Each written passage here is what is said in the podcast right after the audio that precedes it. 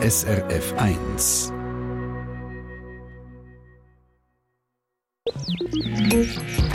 SRF 1 Ratgeber Garten ja, die Natur die hat aufgeschnauft in den letzten Tagen. Der Regen hat die Pflanzen gut an. Es grünt langsam so ein bisschen in den Gärten. Die Schneeglöckchen blühen. Der Frühling ist schon langsam so ein spürbar geworden. Und auch bei den Singvögeln, die werden nämlich schon gleich ihre Nester bauen. Und jetzt, Mitte März, ist die letzte Gelegenheit, noch einen Nistkasten im Garten oder auf der Terrasse aufzuhängen. Zum Beispiel einen Nistkasten für Blaumeisen. Das ist zumindest der Tipp von unserer Gartenexpertin Silvia Meister. Jetzt Silvia Meister, dass man einen Nistkasten für Blaumeisen im Garten aufhängt, das ist gang und gäbe. Aber dass man einen Nistkasten auf einer Terrasse platziert, funktioniert das? Können da Blaumeisen nisten? Ja, tatsächlich. Blaumais ist nämlich gar nicht so schüch. Und ich bin regelmäßig in einem Terrassengarten, der zu einer Buchhandlung gehört. Und dort wachsen zwei Birkli in grossen Pflanzenkübeln. Und wir haben dort Nistkästen aufgehängt für Blaumeisen. Und jeden Frühling brütet ein Blaumeisenpärli in einem Nistkasten. Und obwohl rundum ein Tisch und Stuhl von dem Buchhandlungskaffee ist und die Leute dort höckeln und käfeln. Literarische Blaumeisen sozusagen.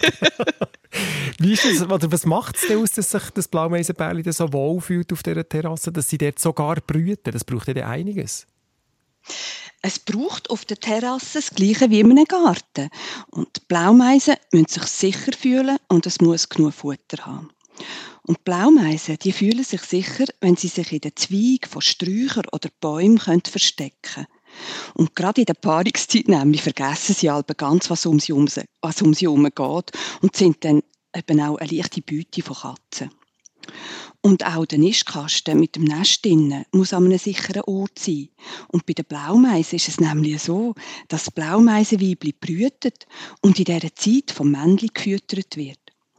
Und dann wenn die Jungen das Nest verloren haben und noch nicht ganz flügge sind, sind sie in der Nähe noch von dem Nest und werden noch zwei, manchmal sogar drei Wochen von den Eltern weitergefüttert.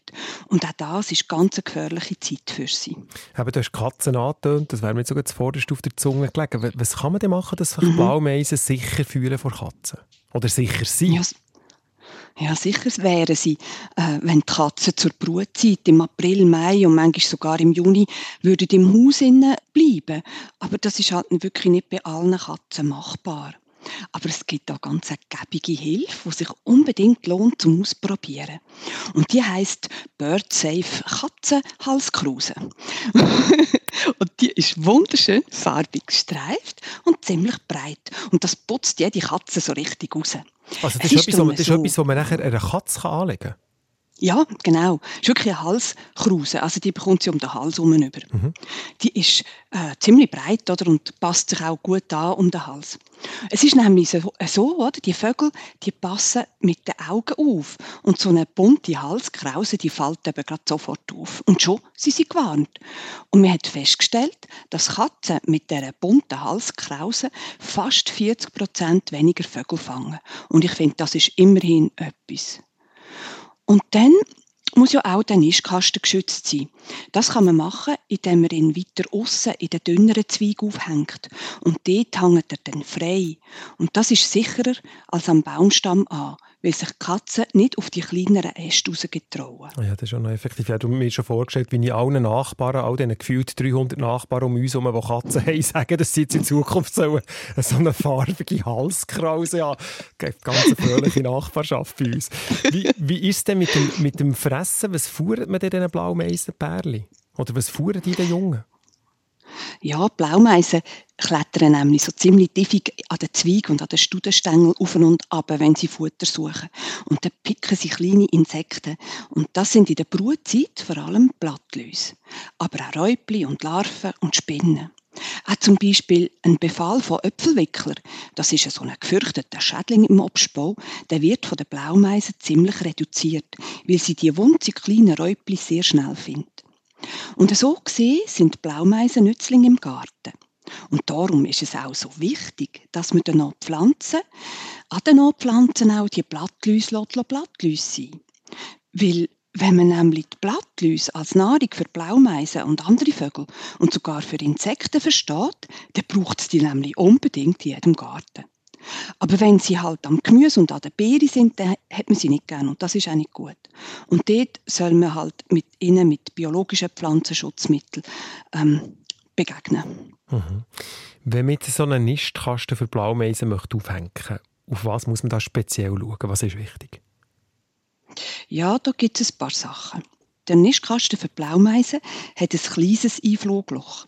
Der Durchmesser ist nur 26 bis 28 mm.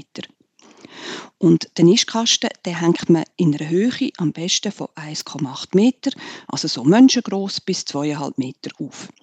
Und dabei soll das Einflugloch möglichst gegen Osten oder Südosten schauen. So, dass die Morgensonne dran scheint. Das haben sie nämlich gern, das stimmt top.